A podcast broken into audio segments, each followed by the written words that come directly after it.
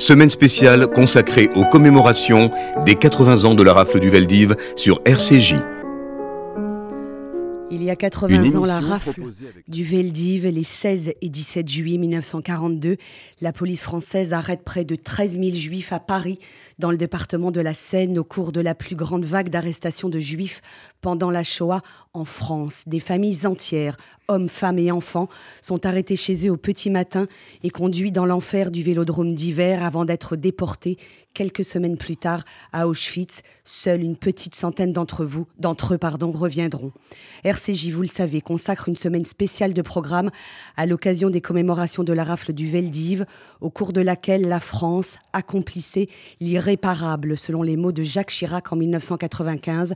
Le président de la République reconnaissait pour la première fois la responsabilité de notre pays dans l'arrestation et la déportation des Juifs. Bonjour Annette Evorka. Bonjour. Vous êtes historienne, l'une des meilleures spécialistes de l'histoire de la Shoah. Les auditeurs de RCJ vous connaissent bien. Merci d'être avec nous ce matin dans cet essentiel dans lequel, dans lequel nous allons avec vous expliquer et comprendre pourquoi cette rafle d'une ampleur inégalée en Europe de l'Ouest n'a finalement pas atteint les objectifs que s'étaient fixés les nazis et leurs collaborateurs de Vichy. Nous évoquerons également l'importance des témoignages oraux au travers de récits inédits, ceux de deux rescapés de la rafle du Veldiv. Tout d'abord, celui de Marguerite, 88 ans, enregistré la semaine dernière et qui évoque pour la première fois son histoire. Et puis, j'ai le plaisir d'accueillir Nathan Simès. Bonjour.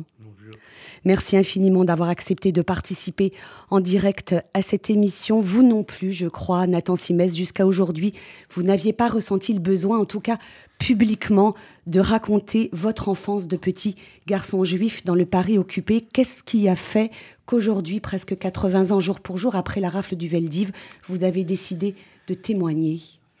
Parce que les souvenirs remontent maintenant que je suis à la porte de sortie.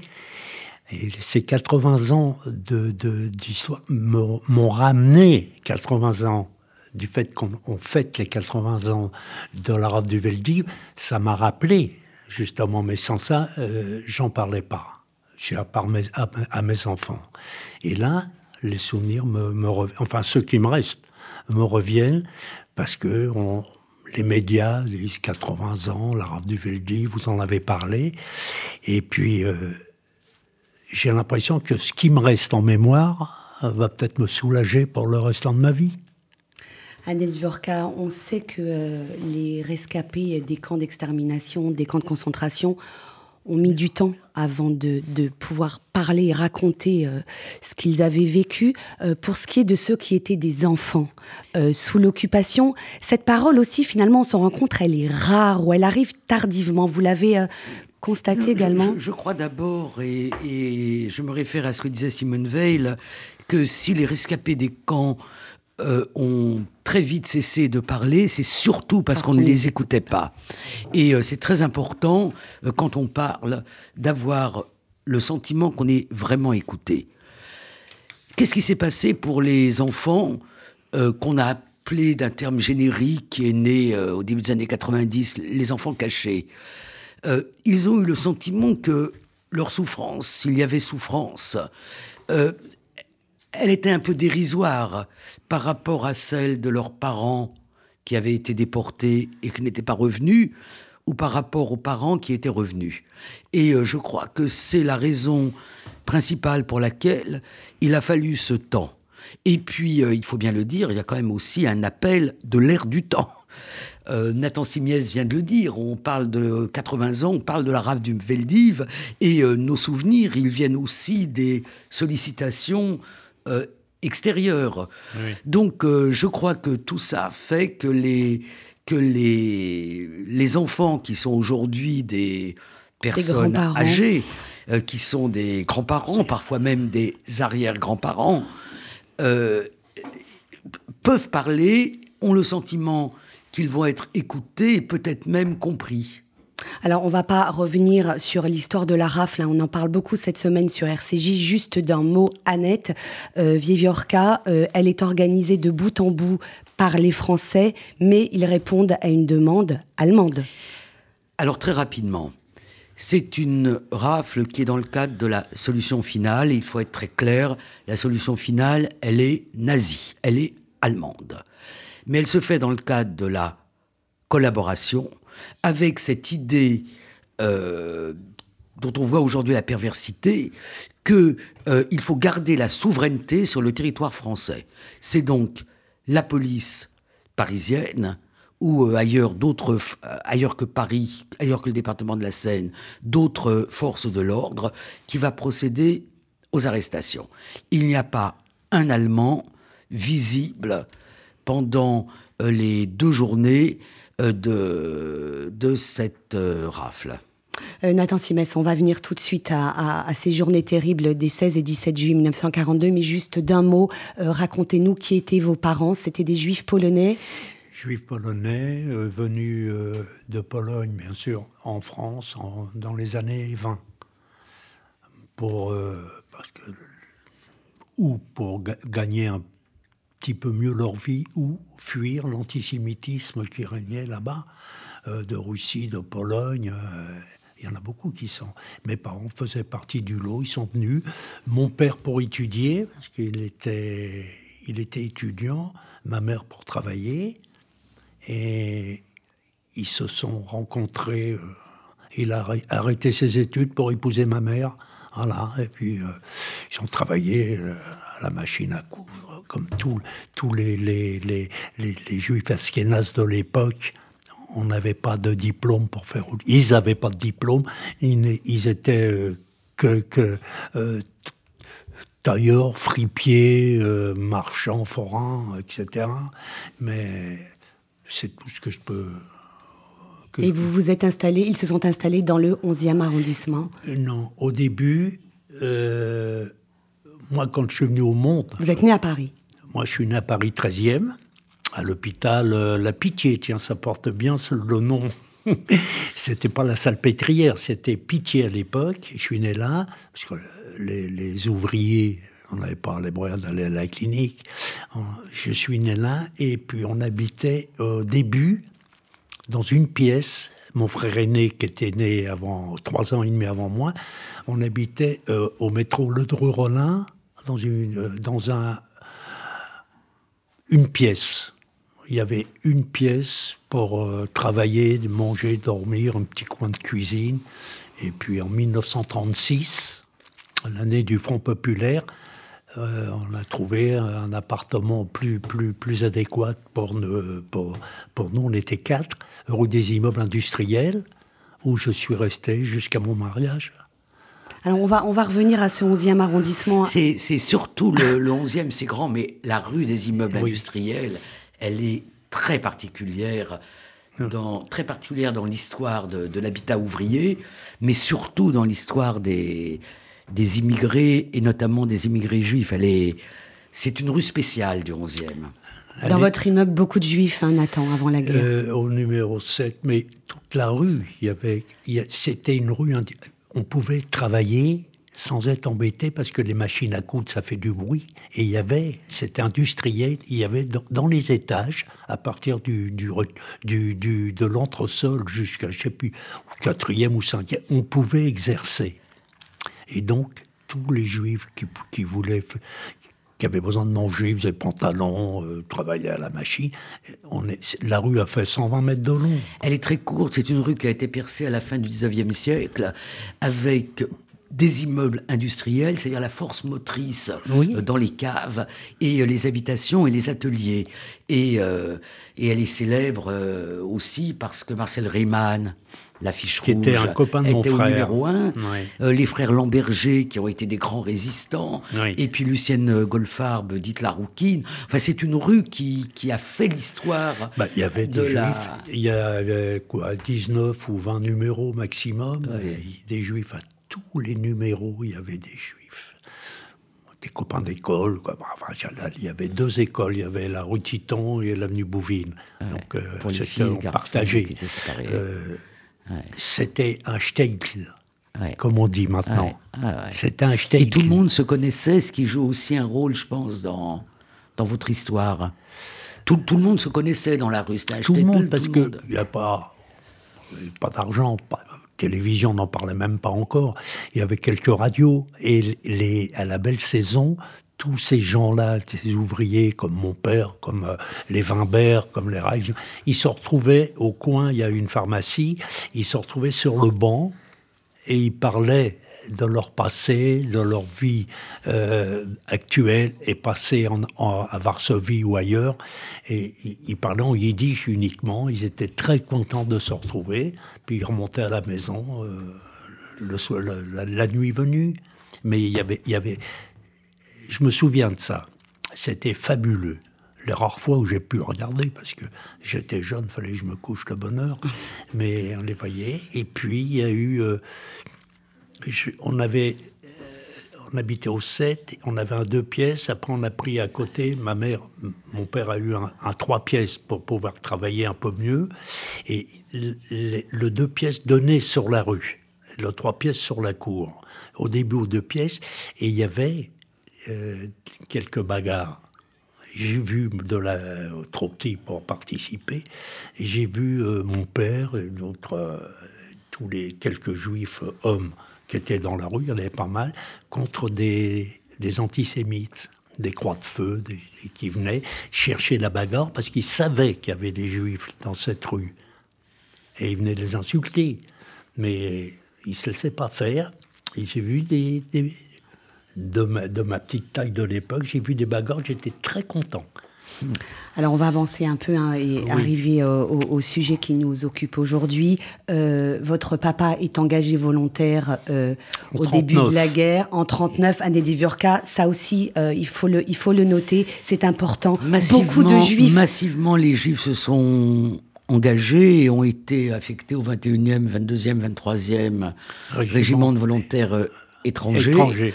Euh, ils ont été euh, instruits euh, légèrement avec des équipements très, très défectueux, beaucoup au camp de cette fond.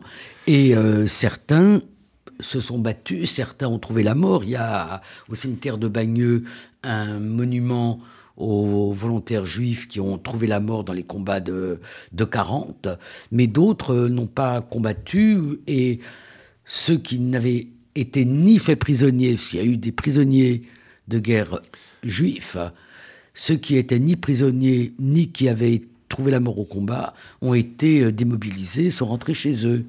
Et, moi, le, seul regret que j'ai eu après, c'est que mon père ne se soit pas fait prisonnier. Parce que les prisonniers de guerre, c'est le paradoxe. Euh, que les prisonniers de guerre ont passé certes euh, cinq années en, mais en mais ils ont été euh, protégés. Euh, et les familles même qui étaient à Paris parfois. Alors parfois, parfois, notamment puisqu'il est question de la rafle du Veldiv, parmi les exemptions, il y avait les femmes et enfants de, de prisonniers, de guerre. ça ne veut pas dire que ça a été, voilà. Mais ils ont été arrêtés un certain nombre en 44 et euh, déportés comme otages au camp de Bergen-Belsen. C'est une histoire très compliquée. Il y a une thèse qui vient d'être soutenue par Delphine Richard sur l'histoire des prisonniers de guerre juifs qui est passionnante. Nathan Simès, on va avancer un petit peu dans votre récit. Votre père revient, il est euh, convoqué en mai 41 pour la rave du billet vert. On était, il était, on était revenu, il a été démobilisé à Aurillac où on était, nous, euh, dans un petit bled à 30 km euh, avec quelques familles. Il est venu nous rejoindre en uniforme, je me souviens, parce que c'était la débâcle pour l'armée française, et on est remonté à Paris.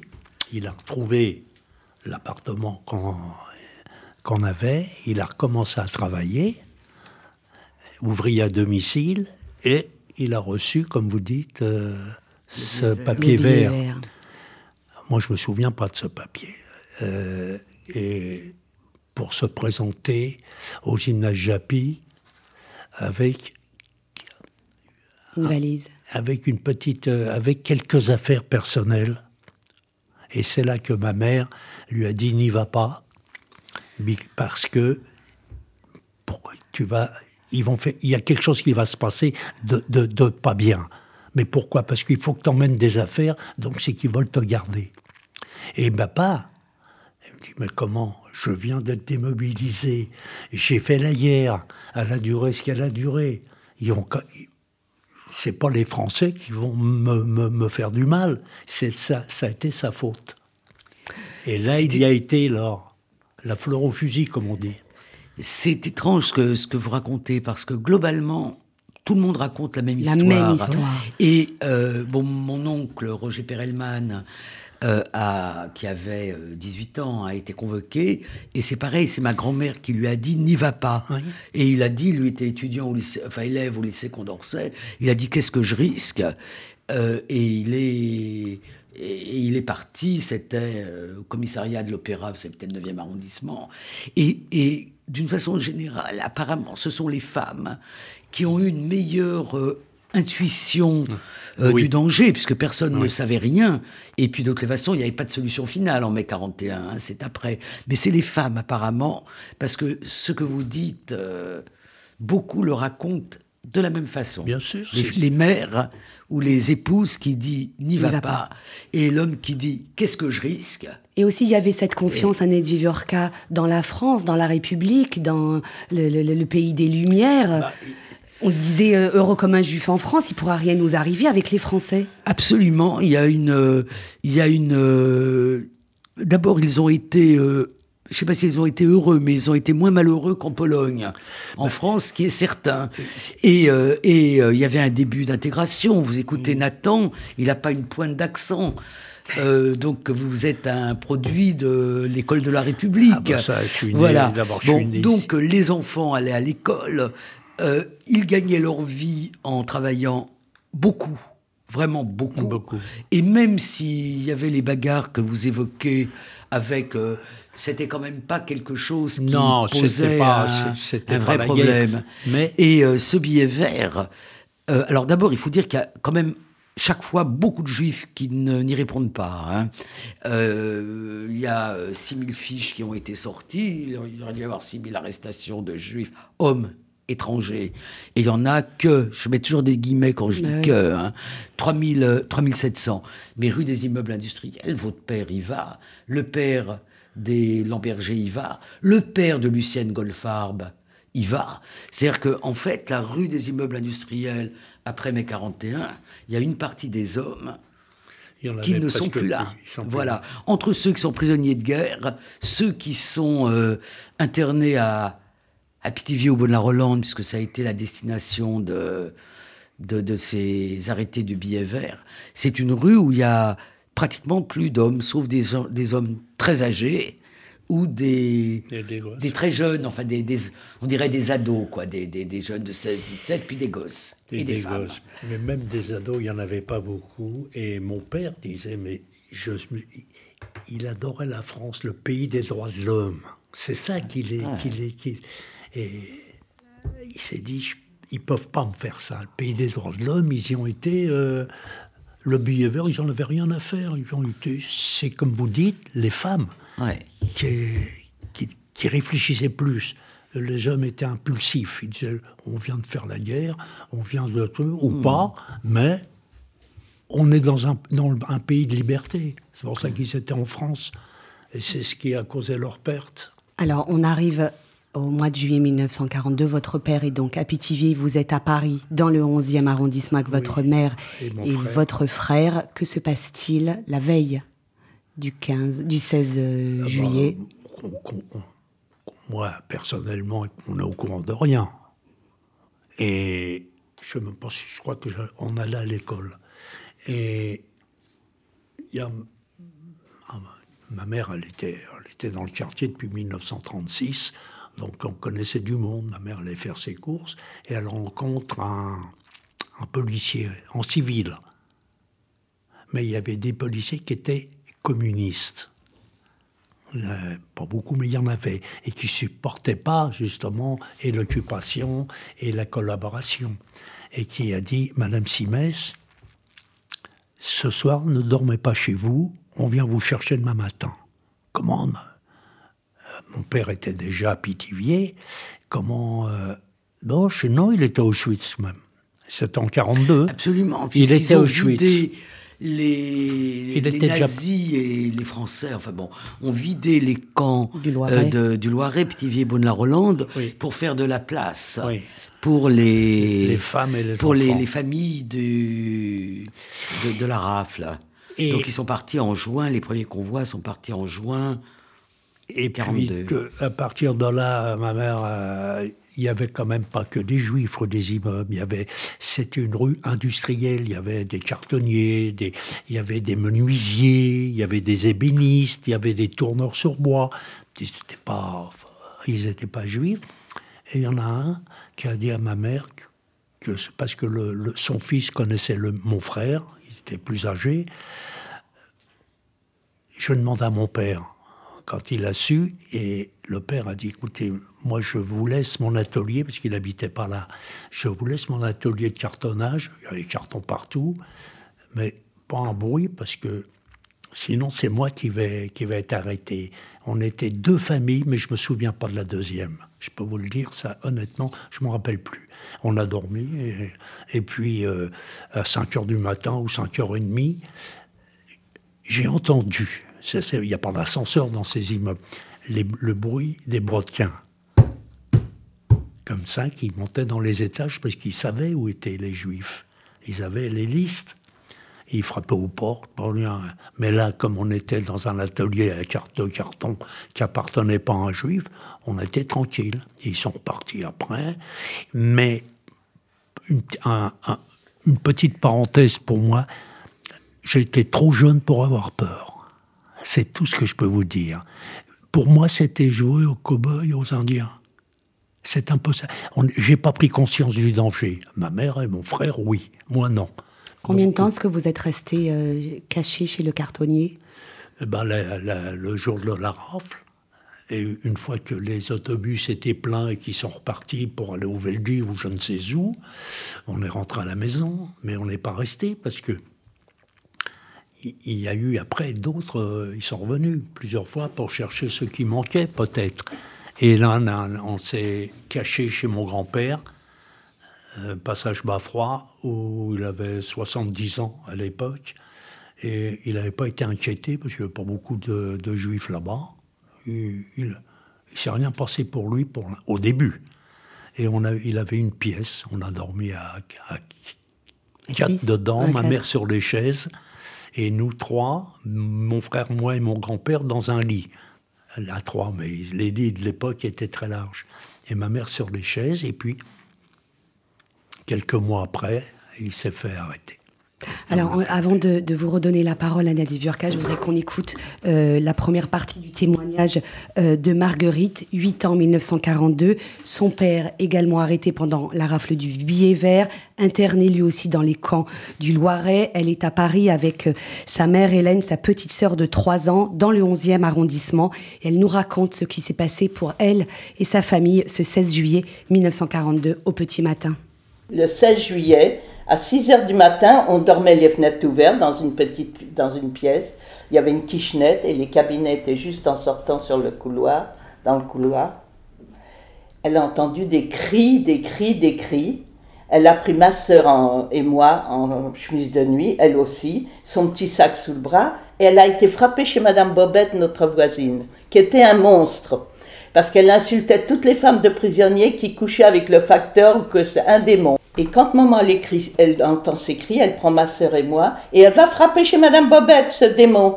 Et Madame Bobette, elle, géniale, elle dit Madame ma chère, ne restez pas chez moi. Vous avez la voisine du premier qui vous a dit s'il y a quelque chose, vous pouvez venir chez elle. Parce que si vous n'êtes pas là, ils vont frapper chez moi. Et ma, Guiguite, on m'appelait Guiguite aussi le surnom, Guiguite ne dira rien, mais Jacqueline est petite, elle peut pleurer si elle voit des hommes c'est descendé. Elle nous a sauvé la vie sans le savoir. Parce qu'exactement après, elle lui a raconté, ils ont frappé chez elle.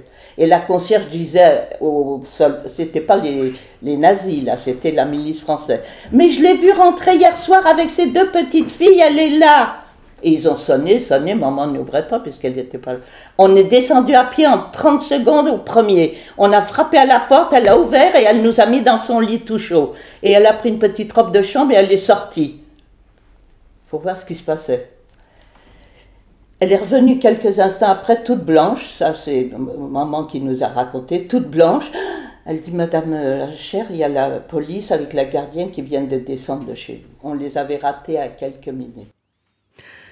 Annette Jurka, la police française et les Allemands n'ont pas atteint les objectifs qu'ils s'étaient fixés, puisque je crois que près de 30 000 arrestations étaient prévues et il n'y en a eu que 12 888 les 16 et, 17 euh, juillet. Euh, ce sont ces gestes de solidarité de la part d'amis, de voisins euh, Je pense euh, déjà qu'il figurait sur les listes euh, des gens qui étaient déjà internés, comme votre père, Nathan, à Pithiviers au Bonne la Rolande, et même pour la plupart d'entre eux déjà déportés. Et puis, beaucoup de juifs, quand même, étaient déjà passés en zone libre. Donc, il ne faut jamais oublier de penser à l'imagination qui a été celle des populations juives pour se sauver elles-mêmes. Et puis il y a eu les fuites, beaucoup de fuites, des fuites euh, comme le policier, euh, de policiers communistes ou pas, euh, qui, a fait que un certain nombre de, femmes et de femmes et d'enfants étaient cachés. Et puis il y a eu aussi des comportements très différents des, policiers. S'ils frappaient et qu'il y avait personne. Ça a été le cas, par exemple, euh, au 67 rue Rochechouart, dans l'appartement de mes grands-parents. Donc, il y avait mon grand-père, ma grand-mère, ma mère. Euh, les flics ont cogné, ils n'ont pas ouvert et ils sont partis. Et il y avait des cas où ils défonçaient la porte. Donc il y a eu des, ces situations qui étaient très contrastées. Il y avait des moments où les flics euh, disaient Ah ben vous n'êtes pas prêt, je repasse dans mmh. tant de temps. Et puis. Euh, il y en a qui attendaient. Il y en a qui attendaient. Alors, il ne faut pas non plus euh, jeter la pierre à ceux qui attendaient. Parce que euh, pour pouvoir être sauvé, il fallait soit avoir des connaissances dans les environs, donc pour les milieux des immigrés, c'est quand même des milieux assez homogènes et, et assez clos, et puis un peu de sous aussi, pour pouvoir envisager de payer un passeur, faire une fausse carte, enfin tout, ce qui a permis le, sauvetage. Donc le, fait d'avoir des, résultats euh, bien au-delà de leurs espérances est dû quand même à plusieurs euh, facteurs. Alors, au sujet du, rôle qu'ont joué certains policiers pendant la rafle du Veldiv, je voudrais vous faire écouter euh, un autre témoignage inédit. Il vient des archives d'une famille, la famille euh, Goldman. Euh, il a été rédigé il y a quelques années par Claudine Goldman, qui avait 13 ans en 1942. Il nous est lu par sa petite nièce, Clara. Paris, 16 juillet 1942. Les beaux jours ont une fin. Quelqu'un de la police nous a prévenu qu'il ne fallait pas coucher à la maison cette nuit. Nous sommes allés dormir chez Mémé Guérin et sa fille André plusieurs nuits. Nous faisions le trajet à pied jusqu'à Neuilly où elles habitaient. Nous nous amusions à jouer à la défense passive, puisqu'il était interdit de garder les lumières allumées. Nous avons eu beaucoup de chance grâce aux relations de maman, ce qui prouve combien elle était appréciée. Un autre de ses patients, M. Mercier, nous a fait prévenir par un agent de police, lui aussi client de maman, de la rafle imminente, connue sous le nom de rafle du Veldiv. Pour finir, maman a décidé notre départ pour la zone libre à Perpignan. Une patiente de maman, Madame Lompré, avait de la famille à Bastanaise, un village proche de Pau. Ils nous ont autorisés à passer par leur maison, qui était en zone occupée, et le jardin en zone libre. Je suis passée la première avec Mademoiselle Berthelot, la fiancée de Liquet. Maman est venue ensuite avec mes deux frères, sauvés encore une fois. Ce qu'on entend, en tout cas moi, ce que j'entends dans ces témoignages, euh, qui, je le rappelle, sont inédits, hein, c'est la première fois que qu'on les entend. Euh, c'est toute une chaîne de solidarité en fait qui se met en place grâce aux relations, grâce aux amis. C'est ce qui vous est arrivé et qui a permis le sauvetage des trois quarts de juifs de France. Enfin, en tout cas, là, quand on parle du Veldiv, la moitié ont réussi à, à échapper. C'est ceux qui n'étaient pas insérés dans le tissu social, qui ne parlaient pas français, qui n'avaient pas d'argent. C'était plus, c'était plus difficile. Mais euh, après la, rafle, euh, beaucoup ont essayé de passer en zone libre. Le prix des passeurs a flambé et euh, la police veillait. Elle veillait notamment aux gares, gare de Lyon, gare d'Austerlitz, Montparnasse. Et il y a eu des contrôles et des personnes qui ont été arrêtée alors qu'elle voulait passer en zone libre. Mais une fois que vous étiez passé en zone libre, c'était pas forcément terminé. Euh, moi, j'avais étudié euh, le cas de Lucienne Gloss Goldman pour euh, pour pas, pas Lucienne Goldfarb, excusez-moi, pour mon livre, c'était juif résistant communiste. La famille de Lucienne, le petit frère et la mère et elle réussissent à passer à Châteaumeillan. Châteaumeillan, c'est dans le Cher, c'est pas très très loin de Bourges. C'est un, des premiers bourgs au sud de la ligne de démarcation. Mais là, contrôle de la gendarmerie, elles sont passées sans Ausweis. Je pensais si on pouvait avoir un Ausweis pour aller passer. Euh, et du coup, Lucien Goldfarb est interné à la prison de Bourges et sa mère est renvoyée en zone occupée où elle et le petit frère seront arrêtés et euh, déportés. Donc, euh, voilà, il y a des cas différents et il ne faut pas croire que après la rafle, les policiers, les forces de l'ordre se croisent les mains. Mais, mais, elle est suivie en août, il faut jamais l'oublier, en août 42 par des arrêts, par des rafles dans, en zone dite libre.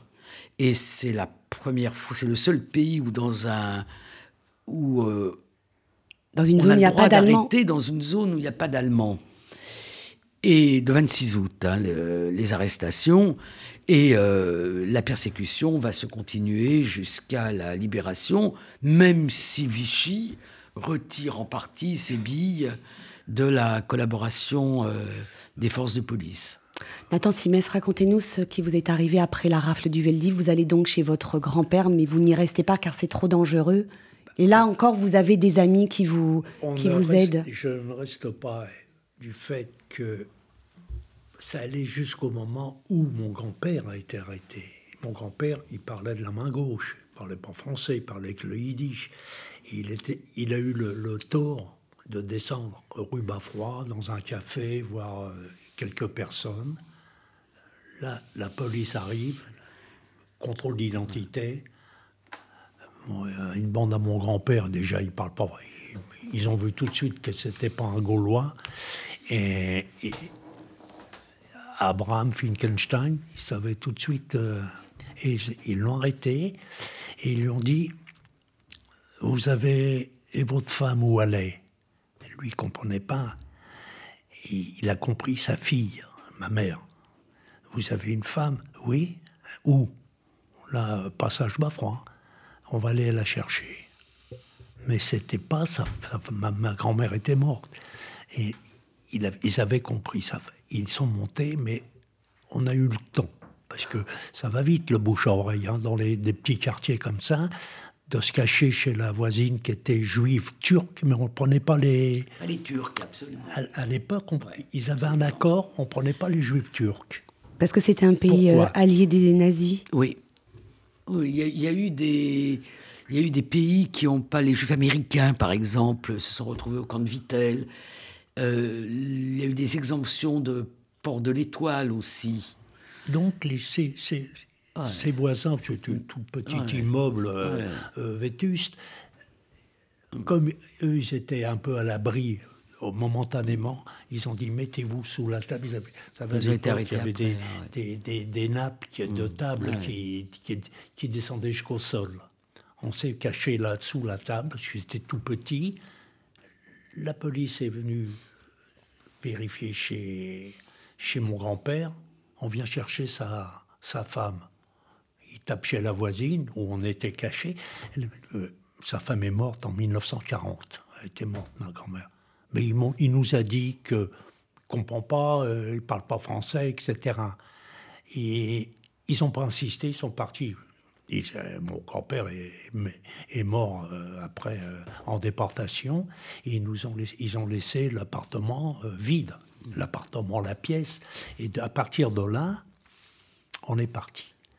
Moi, je suis parti dans la Sarthe, je suis parti où j'ai subi quelques des, des chômeurs. Enfin, dans une famille de paysans que votre mère payait? Oui, oui, 900 francs. Je me souviens du 900 francs par mois 900 francs par mois pour me. Et pour que j'aille. J'étais dans la Sarthe. pour aller à l'école. Mais euh, l'école, eux, ils n'y avaient pas été. Ont dit ce gars-là, il, il a, j'avais 11 ans euh, ou 12 ans, je ne me rappelle plus. Euh, il va travailler, il va nous aider. Donc on payait 900 francs et je travaillais la terre. Et comme j'étais pas formé encore en, tant qu'homme, euh, avec la charrue, avec la, j'étais pas, je, il me tapait. J'ai pris des coups. Ils étaient deux frères, 18 et 20 ans. J'avais 12 ans à l'époque, 11 ans et demi. Qu'est-ce que vous voulez que je fasse? J'ai pris des coups et ils m'ont. Je me souviens une, chose. J'avais une brosse à dents. Quand je suis parti là-bas, il fallait se brosser les dents. Eux, ils disaient ça n'existait pas. Ils m'ont jeté ma brosse à dents. Quand je suis revenu à la libération, j'avais les dents toutes triées, euh, à moitié pourries. Ah. on les a sauvés, je ne sais pas comment. Et puis, euh, j'ai si je dois raconter tous les coups que j'ai pris, personne ne me croira. Mais un, gosse, c'est résistant. J'ai résisté jusqu'à la libération. Et il ne savait pas que j'étais juif. Mais on, vous donne une carte d'identité, mmh. une carte d'alimentation. On part avec. Mmh. Et il y avait marqué juif en rouge. Ma mère l'avait effacé. Mmh. C'était du carton, euh, c'était tout fripé. Et quand il a fallu, au bout de six mois, changer cette carte d'alimentation à la mairie mm. de, du village, c'était Maillet, dans la Sarthe, c'est pas moi qui suis allé, c'est mm. les gens qui, avec chez qui j'étais. Et puis la dame qui était préposée, elle a dit Mais vous avez un juif chez vous Je ne savais même pas. Un juif, c'est quoi? C'est qui? C'est quoi? Et puis ils lui ont montré le, la trace. Mm. Ils ne m'ont pas dénoncé parce que je rapportais de l'argent, du fait que je travaillais comme un, comme un, un, esclave. Votre mère a été sauvée. Comment? Votre, mère, Votre mère Ma mère, je ne sais pas où elle était. Oui, mais elle a été sauvée aussi. Vous avez retrouvé votre mère à la libération. Oui, oui, oui. Et à votre la libération, euh, euh, mon frère en 44, quand euh, Paris a été libéré, il est venu me chercher. Il était à Lyon, votre frère, je crois, il était chez un de mes oncles, à Lyon. Ma mère je ne sais pas. Elle était, mais c'est une femme très forte. Elle a dû. Les femmes juives étaient très fortes. Très fortes, beaucoup de caractère, elle a fait beaucoup de choses. On va écouter la suite, pardon de vous couper, mais le, temps avance. La suite du témoignage de Marguerite, on l'a laissée donc dans l'appartement euh, de la voisine du premier étage avec sa mère et sa sœur. Euh, on écoute ce qui leur est arrivé après. Elle nous a sauvé la vie, elle nous a mis dans le lit. Et après, quand la police est partie, elle a surveillé que la concierge n'était pas là, qu'elle est partie faire les courses. Elle est montée avec maman. Maman a pris, pour nous habiller, on était en chemise de nuit. Et c'était l'été. Elle a pris des vêtements pour elle, pour ma soeur et moi. Et elle a, elle a envoyé la dame chez le patron, rue de la Folie-Méricourt, puisque c'était aussi dans le 11e, pour demander si on pouvait venir chez lui, puisqu'il avait dit si votre femme a besoin, qu'elle fasse appel à moi. Elle est revenue, on a encore attendu que la concierge s'en aille, et on a vite couru, ma soeur dans les bras de maman ou de la dame, et moi donnant la main, chez monsieur et madame Guillard. Et c'était déjà l'après-midi, on est resté la soirée et la nuit, au milieu de la nuit, on a frappé des coups très forts dans la porte et euh, un Allemand qui parlait, ou, ou ça c'était déjà des Allemands. On cherche une femme avec deux petits-enfants. Et M. Guillard était d'origine bourguignonne, avec cet accent qui roulait très fort. Et il a hurlé, mais qu'est-ce que c'est de déranger les gens? Il n'y a rien ici. Qu'est-ce que c'est qu'on dérange en pleine nuit? Il a claqué la porte. On, est... on a frôlé aussi, sans le savoir. Et ensuite, Et le lendemain matin, M. Guillard dit avec, à sa femme, tu sais, vous, Madame la chère, il faut laisser passer vous reviendrez après, mais vous savez, j'ai une petite maison de campagne à Sainte-Geneviève-des-Bois, dans le parc Beau Séjour. C'était entre Morsan-sur-Orge et Sainte-Geneviève-des-Bois. Vous allez aller là-bas, et quand tout sera calmé, vous reviendrez.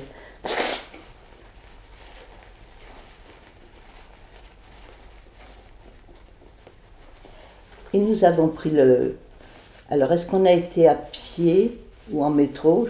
Mais je sais qu'il y avait un Allemand assis à côté de nous, dans le métro, ou dans le train entre. je sais que c'est à la gare d'Orsay qu'on prenait pour aller à Sainte-Geneviève-des-Bois.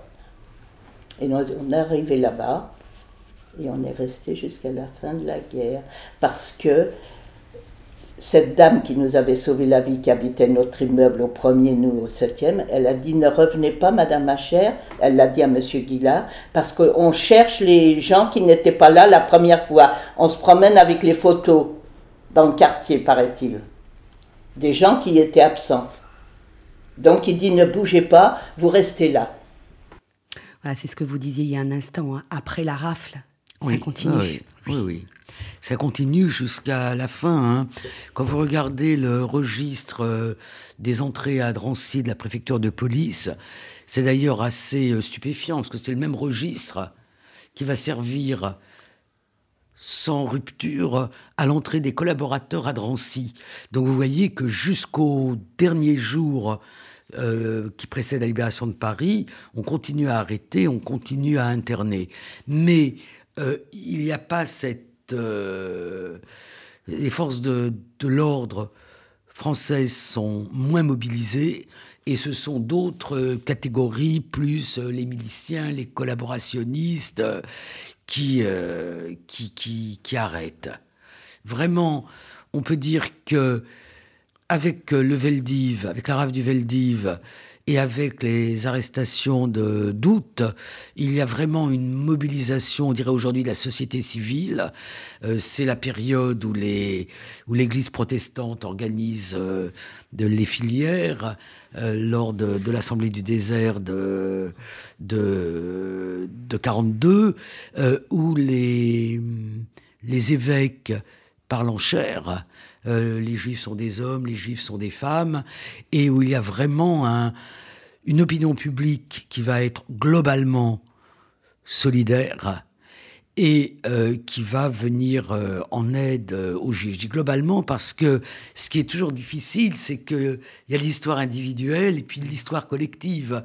Par exemple, ce que raconte Nathan Simiès sur la façon dont il a été maltraité et mis au travail dans cette ferme, il y a d'autres témoignages, mais vous en avez d'autres où, le, où les, les enfants ont été vraiment comme les enfants de la famille, qui, et où les familles ont même rechigné à les rendre après la guerre.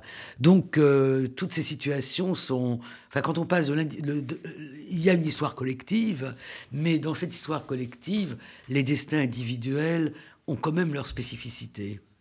Euh, alors justement, je voudrais euh, qu'on parle pour terminer cette émission de l'importance du témoignage oral. Vous avez écrit parmi de nombreux ouvrages, Annette Viviorca, en 2002, L'ère du témoin, sur, euh, dans lequel vous penchez sur le rôle essentiel de, ces récits vivants. Euh, quelle valeur, entre guillemets, ont ces histoires qui nous sont racontées et dévoilées aujourd'hui, 80 ans après? Vous, l'historienne que vous êtes, est-ce que vous apprenez des ça choses dépend. on apprend toujours quelque chose. Et euh, moi, je suis toujours contente d'entendre des, des, témoignages. Maintenant, euh, il ne faut pas non plus euh, avoir une, euh, une, confiance comme historien. Hein. chacun est libre de raconter son histoire comme il s'en souvient et comme il veut. Mais comme historien, on, est quand même sensible à des modifications du, du, témoignage qui sont soit dues à la perception Hein, on sait très bien, quand il y a un accident, hein, quelqu'un a vu euh, la personne avec euh, une chemise rouge, l'autre une chemise bleue. Enfin, on sait très bien que la perception peut euh, n'est pas forcément la vérité. Et puis il y a 80 ans. Et les 80 ans, c'est non seulement la mémoire individuelle, mais en général, et on peut le vérifier, la mémoire de son enfance et fonctionne mieux que la mémoire de la veille. Oui. Euh, et, euh, surtout, euh, c'est quand même percuté par tout ce qui a été dit et écrit depuis. C'est-à-dire qu'il n'y a pas une histoire qui est encapsulée, c'est une histoire qui a été mise en lien avec les films, les récits, et on, on, sait très bien comment on peut s'approprier un bout d'histoire euh, de, l'autre qu'on n'a pas vécu, mais dont on est persuadé euh, qu'on l'a vécu parce qu'on l'a, on l'a entendu dire. Mais euh, je pense que, vous, vous parlez de l'ère du témoin, mais quand j'ai fait ma thèse 91 du siècle dernier, déportation et génocide, j'ai toute une partie sur les témoignages. Et je me flatte d'être peut-être à l'époque la seule historienne, alors que les historiens méprisaient les témoignages, ils sont tous venus hein, après euh, à, avoir pensé que le témoignage était une source aussi importante que l'archive, avec toutes les précautions euh, euh, d'usage, comme d'ailleurs l'archive. Les archives, elles aussi, comportent des erreurs. Dans le dossier d'organisation de mon grand-père, qui a vécu jusqu'en 1988, il y a écrit, qui est parti en, en zone euh, sud, à Grenoble, il y a écrit interné en camp de concentration. Ça, c'est l'archive. Il n'a jamais été interné en camp de concentration. Donc, aussi bien l'archive que le témoignage doivent être soumis à ce qu'on appelle la critique. Oui, la critique, la confrontation. Voilà, la confrontation, voilà. Ouais. Nathan On n'est pas 80 ans après, je dois avoir aussi quelques, quelques trous de mémoire même beaucoup, sur ce qui s'est. J'ai peut-être aussi occulté quelques, quelques passages de cette époque où, gosse que j'étais, euh, euh, j'ai pas prêté attention ou je m'en souviens plus. Ce qui, est, ce qui est très intéressant, c'est ce que vous avez dit, le, pas le sentiment du danger, non. mais euh, quand on regarde, on, prend massivement. Mais pour les enfants et les jeunes gens, ça a quand même été une aventure la guerre. Tout à fait. Et, euh, et ils ont parfois, enfin vous, vous avez été dans une situation difficile, mais ils ont parfois des souvenirs joyeux. Alors que les parents qui ont la responsabilité de leurs propres enfants, jamais. Donc c'est très intéressant de voir les tonalités différentes des témoignages ça dit quelque euh, chose. dans les euh, suivant l'âge des l'âge des personnes. Oui, dans le témoignage de Marguerite dont on a écouté deux extraits, on va écouter un dernier, il y a aussi cette mémoire intacte des noms. Elle est capable de donner les noms des voisins, des voisines, des, des gens qui les ont aidés lorsqu'elle était à Paris, à Sainte-Geneviève-des-Bois, mais peut-être aussi, est-ce que parce que sa mère lui a beaucoup raconté ensuite. Et elle les a peut-être revues, elle, euh, voilà. Ouais, Nathan Simet, je voudrais qu'on termine cette émission pour raconter la fin de la guerre. Votre frère vient vous chercher dans la Sarthe et vous rentrez à Paris Je rentre à Paris où je retrouve ma mère. On retrouve notre appartement. Et là, à partir de là, les déportés commencent à revenir à, l'hôtel Lutetia. Votre frère, votre frère allait au Lutetia? Comment Vous m'aviez raconté que votre frère allait au Lutetia pour essayer oui, d'avoir oui, tous les matins tous les jours, parce que tous les jours, il arrivait des, des, survivants. Et puis, comme papa n'était pas là, il, tous les jours, je me souviens de ça, tous les jours, il allait tous les jours voir avec la photo de papa euh, si quelqu'un l'avait vu, s'il si, si, était revenu. Ça a duré euh, pas mal de temps, et un jour, il a dit, il a dit à ma mère, euh, c'est fini, papa ne reviendra plus. Bon, le chagrin était, était, à la hauteur de l'événement. Et puis voilà, puis la vie, elle a. A repris. Bah, C'est ça qui est bien chez l'être humain. On n'oublie pas, mais on continue de, de vivre. Alors on va écouter la, fin, la dernière partie du témoignage de Marguerite, de retour à Paris également, sans nouvelles de leur père qui avait été déporté à Auschwitz. Euh, sa mère se rend tous les jours au Lutetia euh, et là elle retrouve euh, un beau-frère. On écoute son témoignage. Elle a été tous les jours au l'hôtel Lutetia qui n'appartenait pas encore aux Juifs, mais c'était un rassemblement de tous ceux qui revenaient, étaient là, et elle, venait tous les jours pour voir si quelqu'un de la famille revenait sa belle-sœur, les enfants ou mon oncle. Et mon oncle est arrivé un jour sur une civière de Grenoble. Quand ils ont vu que les Allemands étaient perdus, la milice les a fait marcher jour et nuit sans manger. Pour qu'ils meurent, pour qu'il n'y ait personne pour témoigner. Il pesait 35 kilos sur sa civière. Il était tuberculeux à 100% et il est parti le lendemain à Rissorangis. On a été le voir. J'ai une photo qu'on a été à Rissorangis. Et quand il a vu maman de loin, il l'a reconnu, il a dit Toi, il a tendu le doigt, le doigt vers maman et ça l'a liquéfié, maman. Quand il a Toi, toi, t'es restée vivante d'un air de dire Tu n'avais pas de relation, tu n'avais pas d'argent et t'es restée vivante. Ma femme avait des relations, ma femme avait de l'argent, elle avait tout pour rester vivante. Ça l'a tué, ça aussi. C'était une souffrance qui ne s'est jamais remise. Année Divorca, euh, vous êtes historienne depuis de nombreuses années et vous travaillez en ce moment, je crois qu'on peut le dire, à la rédaction d'un livre sur l'histoire de votre famille, notamment celle de vos grands-parents. Je ne travaille pas, il est à l'imprimerie. Il est à l'imprimerie, donc vous, l'avez déjà terminé. Oui. terminé. Euh, pourquoi vous avez attendu aussi longtemps, vous aussi, pour raconter l'histoire de votre euh, famille? C'est un projet que j'ai eu très tôt, des années 80, quand je suis rentré de mes années maoïstes en Chine. Et euh, j'ai pas été capable de le faire. J'avais pas la maturité. Euh, peut-être aussi, euh, il y avait trop de gens qui étaient encore là. Et je pense que tout mon travail d'historienne a été, en somme, de tourner autour de, de, cette histoire, enfin en écrivant sur Auschwitz, sur les témoignages, sur le témoin. Et là, euh, arrivé à mon âge, qui n'est pas tout à fait aussi grand que celui de Nathan Simiès, mais quand même très avancé déjà, euh, je me suis dit voilà, il faut le, il faut le, il faut l'écrire. Et euh, je l'ai appelé Tombeau, autobiographie de ma famille, et ça paraît le, 2 septembre. Vous viendrez bien sûr sur RCJ. Avec grand plaisir. Nous en parler. Nathan Simès, vos enfants vous écoutent aujourd'hui, vos petits-enfants, et à, je peux le dire, votre petit-fils qui a 12 ans, qui vous écoute en ce moment, euh, ça sera euh, les 80 ans jour pour jour euh, de l'art du Veldiv dans ce, le week-end prochain. Qu'est-ce que vous avez envie de leur dire? À part leur souhaiter d'être heureux, j'ai un mot que je voudrais. Soyez quand même vigilants, c'est tout vigilant, pas parce qu'il y a un danger immédiat, mais ça peut tellement aller, ça peut aller très vite. On voit beaucoup de... Et l'antisémitisme, puisqu'on on part de là, il n'est pas mort, malheureusement.